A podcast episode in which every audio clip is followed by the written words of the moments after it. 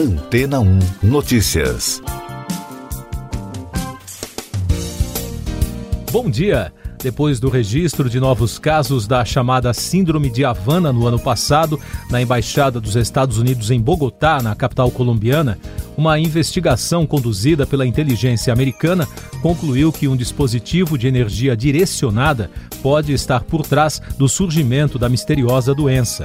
No entanto, os investigadores ainda não sabem dizer se os casos que afetaram funcionários dos Estados Unidos em embaixadas ao redor do mundo foram realmente causados pelo suposto dispositivo ou se são de natureza psicológica. Os afetados sofrem de sonolência, fadiga, enxaqueca, problemas auditivos e visuais. Alguns funcionários perderam permanentemente a audição. Os registros dessa síndrome ocorrem desde 2016. Naquele ano, na capital cubana, funcionários da área de inteligência e diplomatas começaram a sentir uma série de sintomas incomuns, mas as reclamações foram ignoradas de início pelo governo americano.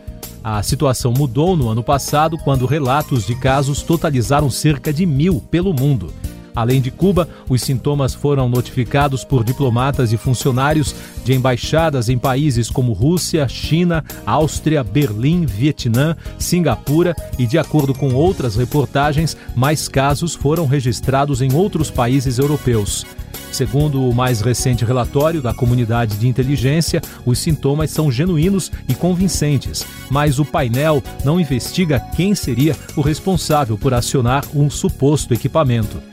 O estudo da Agência Central de Inteligência, a CIA, não encontrou evidências de uma ação de algum Estado estrangeiro e concluiu que grande parte dos casos pode ser explicada por causas naturais ou estresse, mas um pequeno número de ocorrências continua sem explicação foram examinadas cinco causas potenciais: sinais acústicos, agentes químicos e biológicos, radiação ionizante, fatores naturais e ambientais, radiofrequência e outros tipos de energias eletromagnéticas.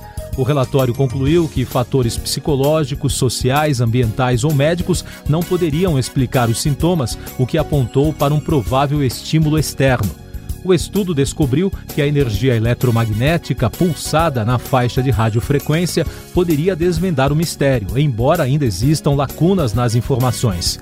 Outra teoria, segundo o painel, é algum tipo de ultrassom, mas nesse caso seria necessário que uma fonte estivesse muito próxima do funcionário.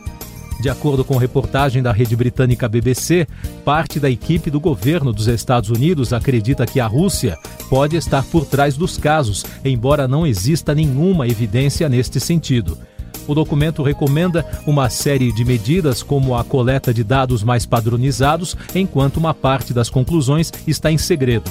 O diretor de inteligência nacional dos Estados Unidos, Avril G. Haines, e o diretor da CIA, William J. Burns, afirmaram em pronunciamento conjunto que a investigação vai continuar pelo tempo que for necessário. E daqui a pouco, no podcast Antena ou Notícias, Bolsonaro prevê troca de 11 ministros em ano eleitoral. STF começa a julgar validade das federações partidárias nas eleições. Facebook perde mais de 1 trilhão e 300 bilhões de reais em valor de mercado. O presidente Jair Bolsonaro confirmou a troca de 11 ministros de Estado até o dia 31 de março em razão das eleições. Esta é a data final para que os ministros sejam exonerados para disputarem o pleito. O presidente também comentou a possibilidade de dar um cargo ao senador Marcos Rogério, do PL de Rondônia. O Supremo Tribunal Federal começou a julgar se mantém ou não a decisão do ministro Luiz Roberto Barroso, que validou as federações partidárias. A lei de 2021 permite que dois ou mais partidos se unam e atuem por pelo menos quatro anos. Depois da leitura do relatório e a apresentação das sustentações, os ministros deverão apresentar os votos na próxima quarta-feira, dia 9. A empresa Meta, dona do Facebook, perdeu cerca de 237 bilhões de dólares em valor de mercado na quinta-feira, com a queda de 26% das ações da companhia na Bolsa de Valores. Esse valor representa uma perda de mais de 1 trilhão e 300 bilhões de reais. É o maior tombo na história da Bolsa Americana. O montante equivale a quase todo o valor da Disney, segundo analistas. A desvalorização ocorreu depois que a empresa divulgou resultados financeiros e projeções de desempenho mais fraco para este ano. No último trimestre do ano passado, a rede social perdeu cerca de 500 mil usuários diários, principalmente na África e na América Latina. Já o número de usuários por mês permaneceu estável em 2 bilhões 910 milhões. Enquanto isso, aplicativos como o chinês TikTok continuam crescendo rapidamente. Essas e outras notícias você ouve aqui na Antena 1. Oferecimento Água Rocha Branca. Eu sou João Carlos Santana e você está ouvindo o podcast Antena 1 Notícias, trazendo informações da Covid no mundo. O diretor da Organização Mundial da Saúde para a Europa, Heinz Klug, disse que a situação da pandemia de Covid-19 na região indica o que chamou de cessar fogo em comunicado divulgado na quinta-feira, o dirigente afirmou que o continente está caminhando para uma situação de mais tranquilidade, mas que ainda é cedo para baixar a guarda. O Reino Unido aprovou a vacina anti-Covid da Novavax. Com isso, um dos países mais atingidos pela pandemia na Europa conta agora com cinco imunizantes para conter o coronavírus. O governo britânico já liberou os imunizantes da AstraZeneca, Pfizer, Moderna e Johnson Johnson. A vacina liberada usa tecnologia de subunidades de proteínas, ao contrário dos compostos de RNA. No Brasil, a Procuradora da República, Luciana Oliveira, recomendou a revogação de dois documentos publicados pelo Ministério da Saúde que negam que as vacinas funcionem contra a Covid-19 e apontam o kit Covid como eficaz. Os documentos citados pelo Ministério Público fazem referência a duas notas técnicas da Secretaria de Ciência, Tecnologia, Inovação e Insumos Estratégicos, comandada pelo secretário Hélio Angotti Neto, que se manifestou ao Supremo Tribunal Federal sobre o caso.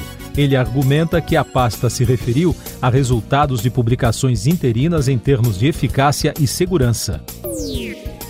Boletim da Fundação Oswaldo Cruz, a Fiocruz, registrou de 24 a 31 de janeiro ocupação crítica nos leitos de UTI para Covid-19 em oito estados e no Distrito Federal. Na semana anterior, eram seis estados nessa situação.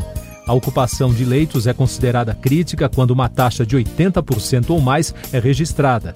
A pior taxa está no Mato Grosso do Sul, com 103% dos leitos ocupados.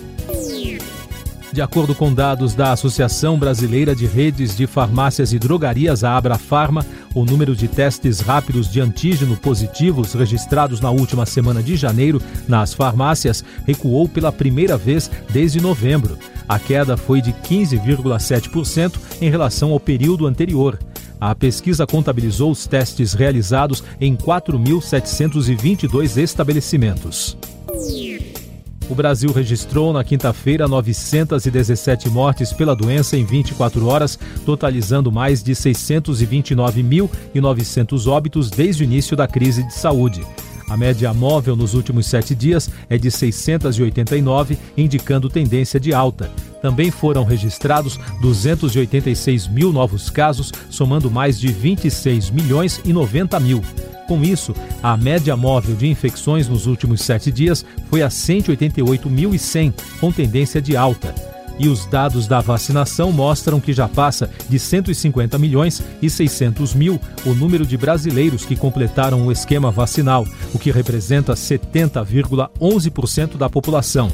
Seis estados não divulgaram dados da imunização na quinta-feira.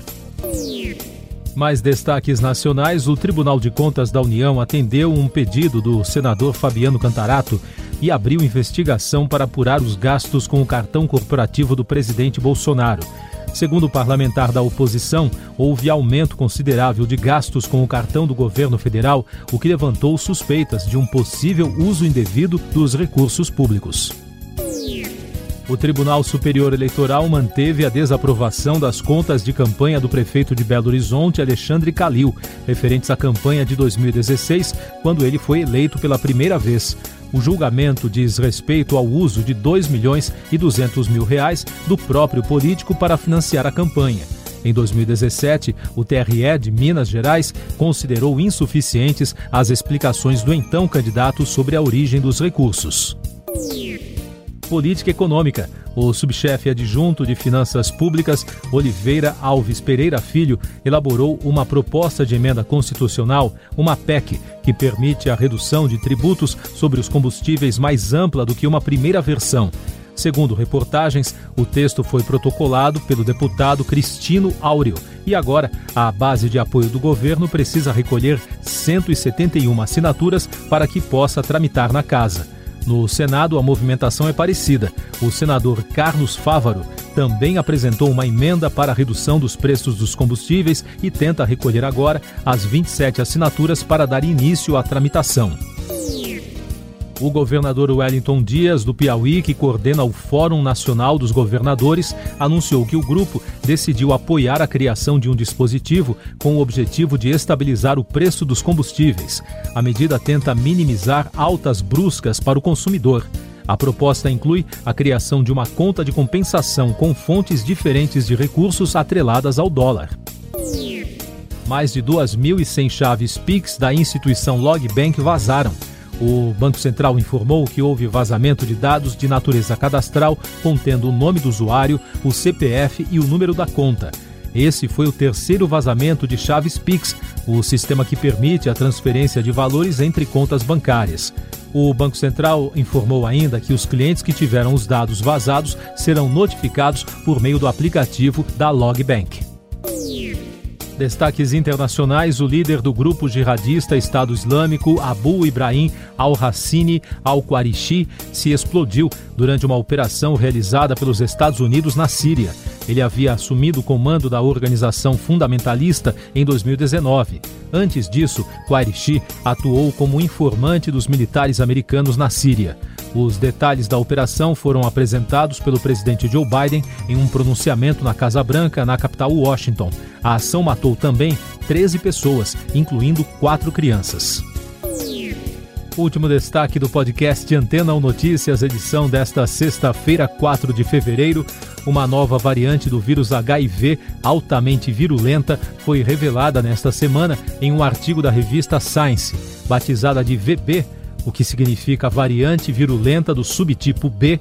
Ela tem capacidade de levar a uma maior carga viral no sangue do paciente, de ser mais transmissível e de diminuir mais rapidamente as células de defesa do corpo humano.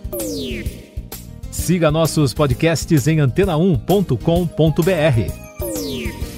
Este foi o resumo das notícias que foram ao ar hoje na Antena 1.